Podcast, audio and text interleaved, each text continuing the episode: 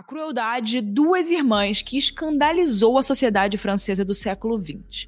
Uma noite de inverno que jamais será esquecida, nem pelos estudiosos, nem pelo cinema e nem pelo universo de True Crime. O episódio de hoje não poderia ser outro a não ser a terrível história das irmãs Papin. E aí, pessoal, como é que vocês estão? Mais uma semana, mais um episódio aqui no Casos Reais. E esse episódio aqui não foi tanto pedido por vocês, mas é um episódio muito emblemático que a gente precisava trazer e que eu estava pesquisando muito, muito nas últimas semanas e queria muito trazer para vocês. Mas antes da gente ir para o episódio de hoje, vou pedir para Claro vocês fazerem aquilo que eu sempre peço, lembra? Não deixe de fazer isso. Não deixe de ir lá no meu Instagram, arroba com K, Mirandas com S no final, e me seguir, mandar uma mensagem, me dizer qual caso que você quer ver aqui na próxima semana, qual caso que você ainda não viu. E tem uma galera aí que fica me mandando caso que eu já fiz. Então, se você ainda não assistiu, não escutou todos os casos aqui do Casos Reais, desliza aí, pesquisa aí algum caso que você ainda não escutou, ainda não viu, para aí depois você sugerir um caso. Porque tem uma galera que fala assim: ah, Érica, faz da Madeleine McCann. Já tem. Ah, Érica, faz da Araceli. Já tem. Então, gente, antes de. Antes, né, vamos escutar todos os casos e depois você volta para pedir um caso que não tenha, tá bom? É, então, eu preciso muito da ajuda de vocês. Compartilhem aqui o podcast. Não deixe de dar uma nota. Se você estiver no Spotify ou qualquer outro lugar, você consegue avaliar esse podcast. E se você ainda não viu, no Spotify agora tem a opção de ver o vídeo, então vocês podem me ver agora aqui no podcast. Muito legal, amei, adorei essa novidade. O que, vocês acharam? Gostaram? Quero saber a opinião de vocês. E também agora a gente está postando toda semana no YouTube. Então, se você ainda não segue, no, no ainda não está inscrito lá no canal do caso, meu canal, na verdade, que eu estou postando toda semana, é o meu canal Érica com K Miranda. Eu tô, vou colocar o link aqui na descrição que é mais fácil. Então agora vamos parar aí de papo e vamos pro caso dessa semana.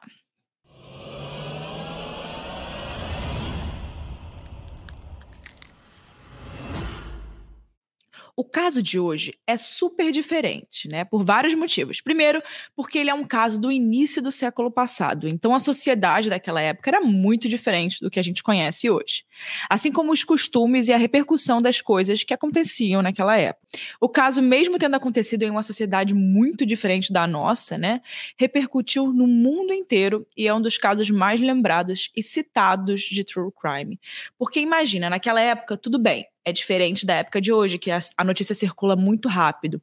Mas, por um outro lado, as informações eram todas é, no mesmo lugar, né? Todas eram é, repercutidas nos mesmos lugares. Naquela época era muito jornal, né? Então, se alguma notícia sair em todos os jornais, é porque todo mundo ia saber o que estava acontecendo. É tipo notícia de bairro, né?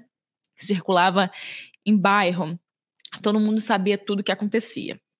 E era mais ou menos aquela época. Agora tem tantas coisas acontecendo, cada pessoa acessa um tipo de conteúdo, cada pessoa está na sua bolha, que tem algumas notícias que não, né, que às vezes não, não são do seu interesse, por exemplo, true crime, que às vezes você nem vai chegar a saber. Enfim, vocês entenderam. e por fim, e não menos importante, é esse caso, né, é um caso emblemático, porque a psicanálise, que é a área da investigação da mente humana, tem esse caso como um objeto de estudo, o que torna tudo ainda mais interessante para a gente trazer aqui para vocês. Bom, o caso aconteceu na França na década de 1930 e para a história mundial, o início de uma depressão econômica com a crise de 29, que afetou as nações de todo o mundo e mobilizou todas as esferas sociais e econômicas daquela época. E junto com isso, também temos que falar aqui do pós-guerra, né? Afinal de contas, o período da história que nós vamos contar hoje sofreu influência direta do fim da Primeira Guerra Mundial, é claro. E para quem não lembra, a participação da França na Primeira Guerra Mundial foi ao lado da Rússia e da Grã-Bretanha que formavam a conhecida Tríplice Entente. Olha aí o Enem, hein, gente? Olha aí. Vamos estudar. Para quem não sabe, tá na hora então de abrir o livro de história aí. e quando a Primeira Guerra acabou, os problemas políticos da França se agravaram. Tinha muita instabilidade nos governos, enormes gastos provocados pela guerra e o desenrolar dessa grande crise econômica que todo mundo já possivelmente ouviu falar, né, de 29. E no meio de tudo isso estavam os Lancelins, uma família que pertencia à nobreza francesa e que era conhecida como a família modelo daquela época. Eles eram uma família rica, no meio de uma sociedade que vivia as consequências muito fortes econômicas, né, sociais de um pós-guerra. Então, vocês já imaginam o nível de privilégio que a gente está falando aqui.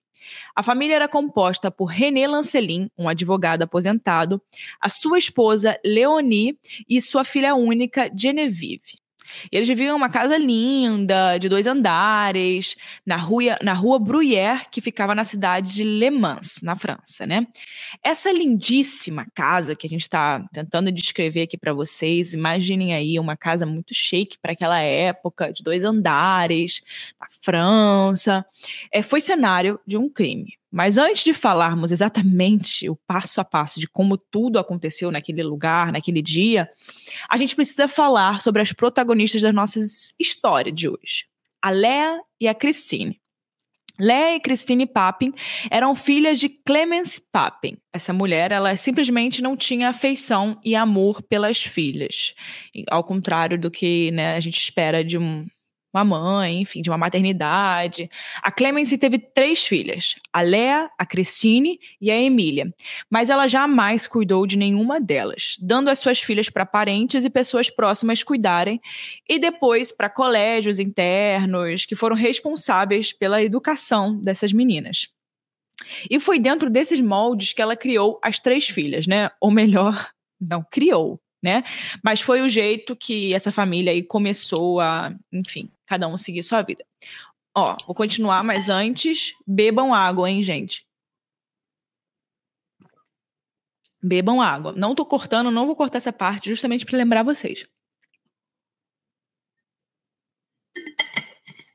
E a filha mais velha, a Emília, além de ter sido colocada num colégio interno, ela foi levada anos depois para um convento, chamado Convento Bom Pastor. E ao contrário das irmãs mais novas, a Emília se dedicou à vida religiosa e acabou se tornando freira. Christine, que era filha do meio, ela teria o mesmo destino de Emília, mas a sua mãe tirou ela do colégio interno quando ela estava na idade de trabalhar. E ela fez isso para poder botar a menina né, na casa de uma família burguesa, para que ela trabalhasse como empregada doméstica. Então ela queria que a menina não ficasse, não seguisse o lado religioso e fosse trabalhar como doméstica. Então assim, ela ia, a menina ia ter um salário e a mãe ia pegar o salário para ela, né? Enfim, ela, a mãe estava precisando de dinheiro e queria botar a menina para trabalhar.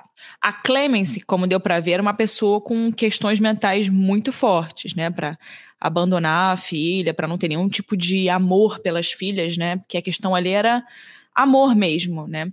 E ela, além de ser muito abusadora e manipuladora, ela também tinha uma mania de perseguição muito grande.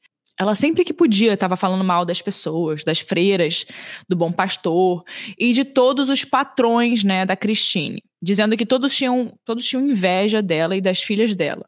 Ou seja, aquela mania de perseguição de sempre achar que está ao redor de tudo, né, que tudo gira ao redor dela. Então ela acreditava que essas pessoas que rondavam a vida dela e a das filhas eram cheias de maldade e que a Emília, a mais velha, tinha sido manipulada para se tornar freira. E por causa disso, ela interferiu na vida de Christine antes mesmo dela seguir os mesmos passos da irmã. E foi nessa época que a garota foi colocada na casa dos Lancelin. E a mesma aconteceu, a mesma coisa aconteceu com a filha mais nova, a Lea. Assim que ela nasceu, ela foi deixada nos, né, no cuidado de outra pessoa, de uma parente próxima da Clemence, e anos depois ela foi colocada num colégio interno. Quando ela estava na idade de trabalhar, né, assim como a irmã mais velha, a mãe foi lá e mandou ela para casa dos Lancelin também para também trabalhar. E é interessante a gente parar aqui e perceber que, apesar da mãe não ter criado as meninas, né, delegando para outras pessoas essa criação, ela não deixava de sondar e de estar por perto sempre que a oportunidade de ganhar dinheiro, né, através das meninas, iria aparecer. Ou seja, ela não tinha esse contato afetivo, mas ela estava sempre ali para quando ela pudesse se aproveitar de alguma forma dessa relação né? Mas não tinha nenhum tipo de contato afetivo. Na hora da responsabilidade, ela caía fora, né? E é importante a gente falar que para Clemence era fundamental que as filhas fossem submissas a ela. Até que em um dia as coisas aconteceram da forma como a Clemence temia. As filhas simplesmente cortaram relações né, com a mãe. Até porque eu acho que uma hora isso ia chegar, elas iam começar a perceber que alguma coisa não estava certa com a mãe, né? Não teve briga, não teve discussão, não, não teve nenhum tipo de motivo, né, aparente para ter acontecido essa ruptura. Mas simplesmente num belo dia elas não queriam mais ver e sequer cumprimentavam a mãe na rua. No início, a Clemence tentava é, estreitar as relações, ela estava desesperada tentando ficar perto das meninas, mandava cartas, ficava realmente implorando pela atenção delas, desesperada para ver as filhas e tentar reivindicar esse lugar de manipulação que ela tinha na vida das meninas. Mas não deu certo. Nas cartas que ela escrevia para as filhas, ela acusava as outras pessoas de serem interesseiras, de terem vontade de separarem as três, que não gostavam de ver mãe e filhas felizes. Na verdade, para explicar para vocês o que na minha cabeça aparece, o que a gente pesquisou sobre o que passava na mente da Clemence, é que sempre tinha um sujeito, alguma pessoa, alguma coisa ali muito ruim que era o verdadeiro culpado por todas as coisas ruins que aconteciam na família, né? É como se fosse um inimigo. E ela botava isso como muito presente sempre, em tudo. Agora que a gente entende um pouco dessa história da família, das irmãs, como elas cresceram, como elas foram criadas, que é uma coisa muito importante quando a gente está tentando desvendar aí a cabeça de criminosos, é, enfim, como eles foram criados, que às vezes a gente não sabe explicar porquê de algumas coisas. Todos têm uma infância aí meio estranha, né? Então vamos continuar essa história aí de onde a gente parou, na família Lancelin. Os Lancelin, então, contrataram as duas irmãs, a Christine e a Lea, para trabalharem na casa deles. E vale pontuar uma coisa aqui muito interessante. Nos primeiros anos, as duas se comportavam de uma maneira assim exemplar. Tão exemplar que os vizinhos apelidaram as duas de as pérolas do Lancelin elas eram empregadas mesmo, é, submissas, 100% submissas, atenciosas, trabalhadoras, como era esperado de duas trabalhadoras domésticas naquela época, né, gente? Vamos lembrar, né, anos 30. Imagina. Na verdade, a família Lancelin era invejada por essas por terem essas duas, né? Todos daquele todos daquele meio, daquela sociedade em que eles estavam, tipo, de terem mais dinheiro na França, do bairro, enfim, queriam empregadas domésticas tão dedicadas e esforçadas quanto as duas. Então, elas traziam inveja ali para quem as pessoas queriam ter empregadas assim. E em algumas fontes, né, a gente tentou descobrir como era, como era o relacionamento das duas famílias com as meninas, né? Porque dizer que elas eram exemplar, tudo bem, mas como é que a família tratavam as duas, né?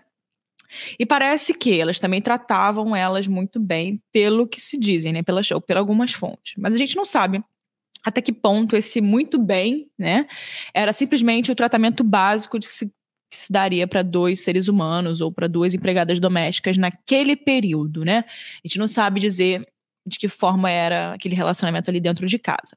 O fato é que a gente sabe o segundo: de acordo com esses relatos, as duas comiam a mesma comida que eles, o um mínimo para trabalhar e viver dignamente na casa, né?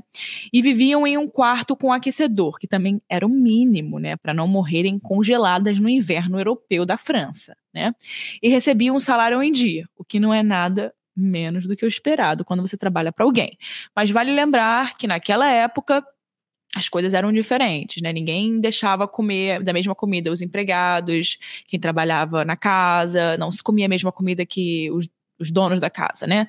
Enfim, vale ressaltar isso. Então, isso seria uma das coisas que é, seria o tratamento muito bom que os, né, os, os patrões davam para elas duas. E uma das coisas que a gente também encontrou quando estávamos pesquisando, né, esse caso, era que em todo o tempo que elas estavam trabalhando naquela casa, que foi por mais ou menos uns sete anos, em nenhum momento elas dirigiam a palavra. Ela, em nenhum momento elas falavam com o René, que era o pai da família. Em nenhum momento elas é, poderiam, né? Poderiam não, em nenhum momento elas conseguiram falar com o pai da família. Isso é um pouco estranho, mas a gente também pode entender essa falta de aproximação como um, um comportamento da época, né? Padrão da época ao se falar de relação hierárquica homens, mulheres, ainda mais se a mulher estiver numa posição desfavorável dentro dessa hierarquia. Mas uma curiosidade bem estranha que a gente também encontrou era que as ordens que as mulheres recebiam da, Leon, da Leonie, que é a mãe e esposa da casa, eram dadas por escrito. A mulher era uma patroa super exigente e que queria perfeição em tudo. Volta e meia, ela realizava alguns testes de luva branca nos móveis só para poder confirmar que tudo estava perfeitamente limpo. Ou seja, ela ia lá, só. Sabe aquela, aquela patroa, filha da mãe, que, ó, deixa eu ver aqui, ó, tá sujo. Então. É isso mesmo, ela usava uma luva branca para poder passar a mão pelos móveis e checar se estava tudo espanado e sem sujeira. Isso mostra pra gente, né, desde o início, que a relação que as irmãs tinham com a família não era essa que todo mundo dizia. Talvez tinha algumas coisas ali que eles não entraram, que ninguém poderia dizer como é que era de fato. Para quem via de fora, estava tudo uma mil maravilhas e parecia tudo incrível. Mas para elas, estavam ali dentro, dentro daquela situação, naquela realidade, as coisas não eram tão maravilhosas assim, não. Elas eram bem submissas, sim, mas mais do que isso, elas tinham medo porque a dona da casa era uma verdadeira perfeccionista no que se, né, que a gente pode se dizer, a serviço de limpeza, de cozinha, de cuidados. Ela podia nem estar tá presente na casa, mas a cada espanada era possível sentir, né, a presença daquela pessoa ali fiscalizando cada movimento das duas. Então, criava na cabeça delas uma situação de medo mesmo. Tipo um Big Brother, como se alguém estivesse sempre vendo elas com câmera, então elas estavam sempre naquela situação de medo, né? Ela não estava presente na casa muitas vezes, mas se fazia presente através da rigidez com qual ela fiscalizava o trabalho das duas meninas, né? Atenta a qualquer coisa que pudesse servir para poder mostrar as falhas delas duas. Então, não é tão difícil imaginar que a Christine e a Lea viviam em constante estado de tensão. E essa desconfiança de Leonie em relação ao trabalho das duas só crescia ao longo do tempo. E o serviço que antes era impecável, né, passava a não ser tão maravilhoso como nos primeiros anos, né? Aquela relação vai começando a se desgastar. E com isso, dava para perceber que as duas irmãs estavam definhando. Elas envelheciam e emagreciam muito muito drasticamente com o passar do tempo. Elas não dormiam direito, não descansavam e viviam sob constante ameaça de que as coisas não estavam bem. Enquanto isso, a patroa também ficava cada vez mais amarga e mais dura. Era uma noite fria de inverno de 2 de fevereiro de 1933. A rua estava escura e chovia muito naquela noite. Naquele dia, a mãe e a filha tinham ido às compras e passaram o dia todo fora. E depois das compras, elas iam para casa do irmão de Leonie encontrar o René, que era o pai, né, para eles jantarem juntos. E quando o René chegou à casa do cunhado dele, ele descobriu que nenhuma das duas ainda tinham aparecido. Já era hora delas aparecerem, né? O que aconteceu foi o seguinte: naquele dia, a Leonie e a filha voltaram das compras à tarde e encontraram a casa bem escura. E isso aconteceu porque um fusível da parte elétrica queimou por causa de um ferro de passar roupa. O técnico em elétrica que foi chamado para resolver o problema disse que não tinha nada de errado com o ferro. E quando Leonie ouviu isso, ela disse que os custos para consertar a parte elétrica da casa ficaria por conta das duas meninas, as empregadas. A partir daí, as coisas se complicaram. A situação deixou a a patroa muito pé da vida e ela teve um acesso de raiva muito forte. Na hora, ela descontou tudo isso nas duas irmãs. E por outro lado, como reação a esse acesso de raiva, a Cristine acabou acertando a cabeça da patroa com um jarro super pesado. Genevieve, a filha, né, foi para cima de Christine para poder proteger a mãe dela. E a Léa, nesse momento, estava no sótão e com um barulho que estava acontecendo na casa, ela desceu correndo para defender a irmã. E a Christine, nessa hora, supostamente teria gritado para a irmã algumas instruções de como arrancar os olhos de Leonie. E a Léa fez o que a irmã tinha mandado e arrancou os olhos da patroa com as próprias mãos. Sem os olhos, a mãe e a filha ficaram indefesas. A Leia e a Cristine foram para a cozinha e pegaram um martelo, uma faca e um pote. E elas começaram a golpear as duas até que a mãe e a filha ficassem em silêncio e morressem. Elas estavam sobre aquele frenesi, né? E continuaram a mutilar o corpo das duas mulheres. Elas estavam fora de si, gastando pelo menos 30 minutos nisso. Mesmo né, sem vida, a patroa e a filha continuaram a ser marteladas e os seus corpos destruídos, espalhando sangue, jorrando tudo para tudo quanto era canto do cômodo. Elas levantaram as saias das duas e começaram a cortar as coxas e as nádegas. E depois daquele momento de euforia que elas estavam ali, elas se lavaram, trocaram as roupas e voltaram para o quarto delas no sótão. Mas antes, elas trancaram a porta da frente e todas as entradas da casa. Algumas horas depois, o patrão chegou em casa, o Reni, preocupado por não ter encontrado a esposa e a filha na casa do cunhado para o jantar. Então ele falou: alguma coisa aconteceu. E ele, antes de ir para casa para ver o que tinha acontecido, resolveu passar na polícia. E quando eles chegaram, eles arrombaram a porta da entrada. E quando eles abriram a porta, eles já encontraram a esposa e a filha mutiladas, ensanguentadas no chão. É, enquanto isso estava acontecendo, as irmãs estavam lá no quarto delas. E por que, que ele passou na polícia antes? Né? Ele passou na polícia porque naquele momento, naquela época, né, gente, quando as pessoas não iam para alguma coisa que elas tinham combinado, não, não se encontravam no que elas tinham combinado, era de fato algo preocupante. Que hoje em dia é assim, né? A gente não consegue ir, a gente envia uma mensagem cinco minutos antes e as pessoas sabem, né? Naquela época, não. Você marcava um negócio para uma semana, para um mês, era naquele horário, naquele momento, e se a pessoa não chegou, era realmente porque algo aconteceu. Então ele já sabia que algo tinha acontecido. E logo que a polícia entrou, elas admitiram o crime e não demonstraram nenhum remorso sobre o que elas tinham feito. E alguns dias depois, na audiência, elas foram questionadas sobre a intenção do crime, mas não souberam dar nenhuma explicação do que, que aconteceu, né? Por que, que aconteceu, enfim, e com as investigações, eles chegaram à conclusão de que as duas sofreram de uma condição de uma folie à deux. Eu já falei disso aqui no podcast. Não lembro em qual caso, mas tem um caso aqui que eu já falei disso. Ah, é o caso dos irmãos necrófilos de Nova Friburgo. Primeiro caso, por sinal. Se você não escutou, escute. É o primeiro caso do podcast. E é a mesma coisa, é uma loucura de dois, né? Um tipo de psicose que ela é compartilhada e retroalimentada que gerava paranoia.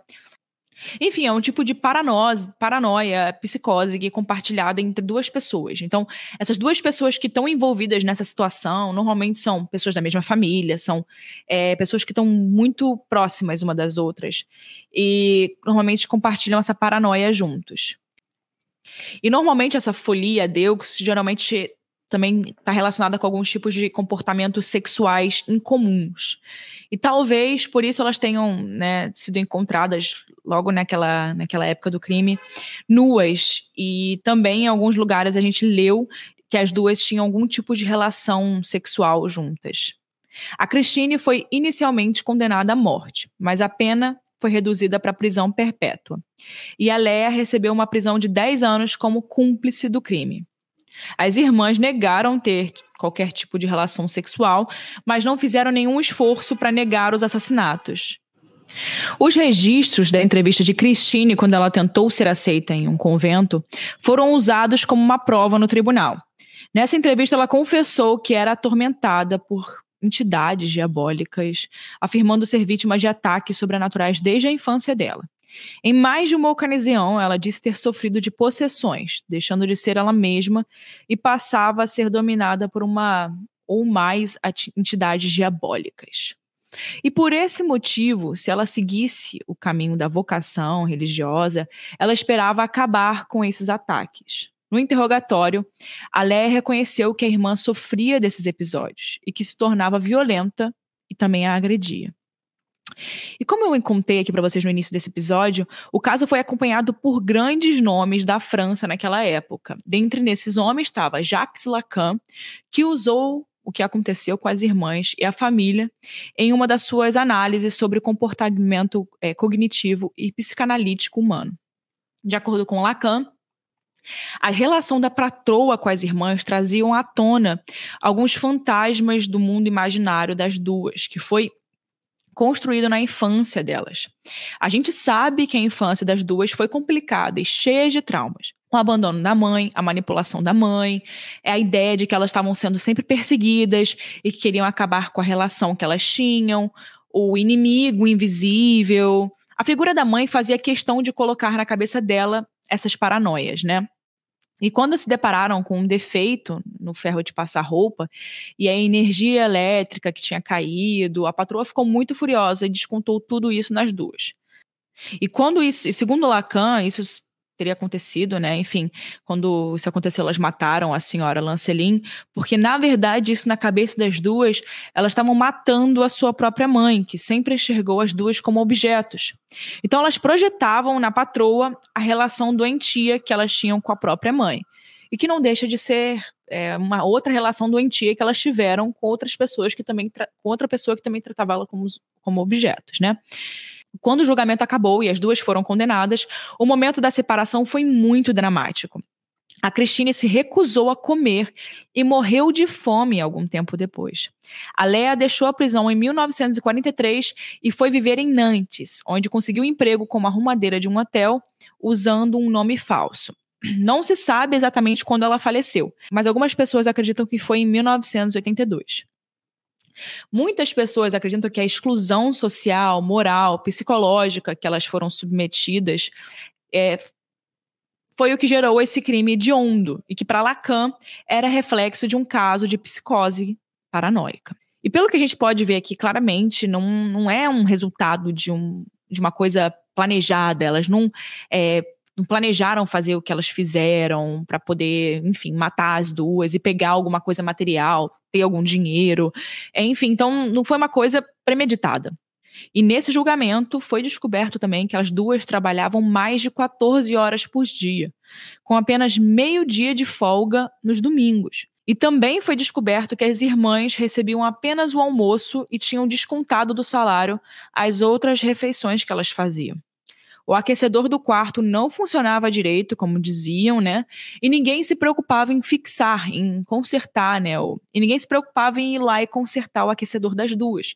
Então era comum que elas passassem frio à noite. Ou seja, várias condições ruins, né, de trabalho que não justificavam o crime, mas ajudam a entender como a condição de vida era a condição de vida das duas, né?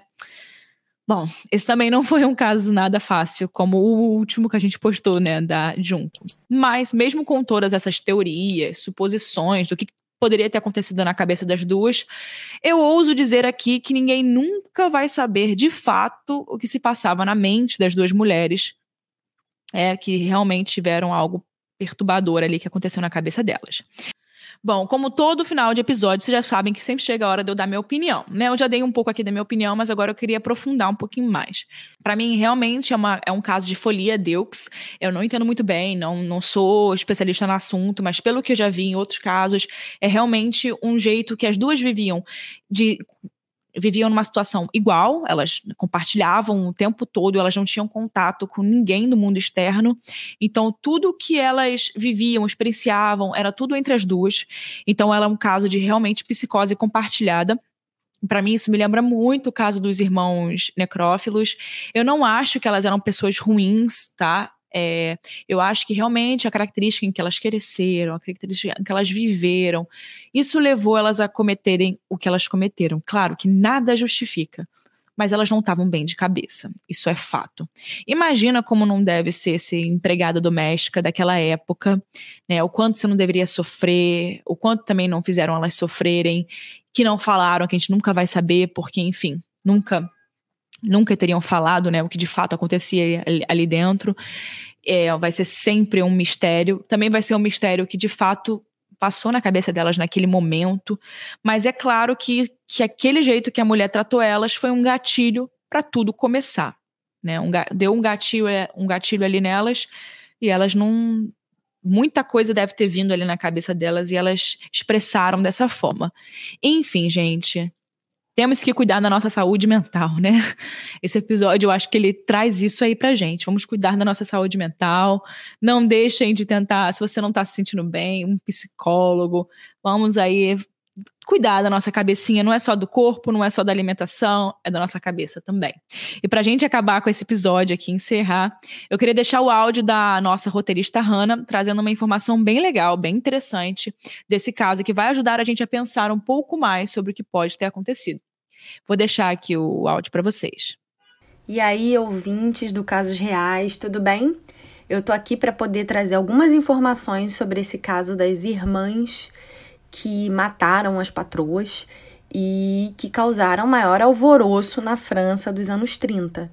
É, naquela época, na França daquela época, onde os eventos todos aconteceram, é importante a gente pontuar que as trabalhadoras domésticas elas eram uma categoria de trabalhadoras que representavam a maior taxa de hospitalização em estabelecimentos psiquiátricos, ou seja, os famosos manicômios, né? E quando elas eram hospitalizadas, esses números continuavam super preocupantes, né? É, 80% dos casos de suicídio eram de trabalhadoras domésticas. Então, a gente pode entender a partir desse dado que nos anos de 1930 não existia exatamente um tratamento né, para essas questões mentais, sobretudo para as questões mentais que eram vividas por essas mulheres, sobretudo a Cristine, né? E hoje em dia, né, se fosse numa outra realidade, com a, o acesso à informação que nós temos hoje, talvez elas fossem tratadas, né, ou acompanhadas por médicos que soubessem mais informações a respeito desse tipo de condição mental e elas talvez teriam alguma qualidade de vida, né? Mas agora eu quero saber a sua opinião. Eu quero muito saber o que, você achou desse caso, qual é a sua opinião, o que, que você acha que pode ter acontecido ali na cabeça das duas. Conta para mim aqui, sempre, se você estiver no YouTube, vai ter como comentar. Se você estiver no Spotify, eu sempre deixo uma caixinha de perguntas. Então vão lá, me respondam. E também não deixe de tirar um print aqui, ó, me marcar, que eu vou compartilhar no meu Instagram. Então é isso, gente. Vejo vocês no próximo caso. Até semana que vem e me mandem um caso que você quer ver. Beijo.